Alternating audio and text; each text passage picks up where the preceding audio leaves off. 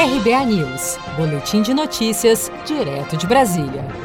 O secretário especial de Fazenda, Valderi Rodrigues, disse nesta segunda-feira, após a apresentação do projeto de lei orçamentária de 2021, que a equipe econômica não trabalha com a extensão do decreto de calamidade pública, o chamado orçamento de guerra, para o próximo ano. Não trabalhamos com extensão da, do reconhecimento de calamidade pública é, para 2021 toda, toda a nossa diretriz, e o PELOA 2021 reflete isso, é, de gastos contidos em 2020. O estado de calamidade pública, que expira em 31 de dezembro, foi aprovado pelo Congresso em março, em razão da pandemia do novo coronavírus. Com a medida, o governo ficou desobrigado de cumprir algumas regras fiscais, como a meta de déficit primário de 2020, que é a diferença entre as receitas e despesas do governo central, formado pelo Tesouro Nacional, Banco Central e Previdência Social, que era de menos de 124,1 bilhões de reais no início deste ano.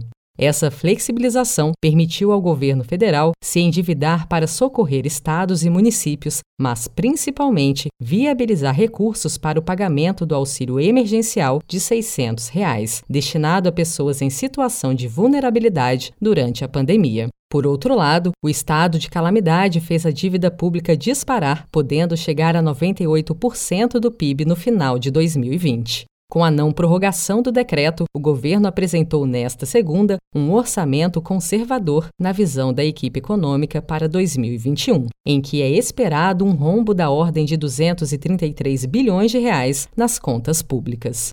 Seja para conquistar sonhos ou estar seguro em caso de imprevistos, conte com a poupança do Sicredi. A gente trabalha para cuidar de você, da sua família e proteger as suas conquistas. Se puder, comece a poupar hoje mesmo. Procure a agência Sicredi mais próxima e abra sua poupança. Sicredi, gente que coopera cresce. Com produção de Felipe Andrade de Brasília, Daniele Vaz.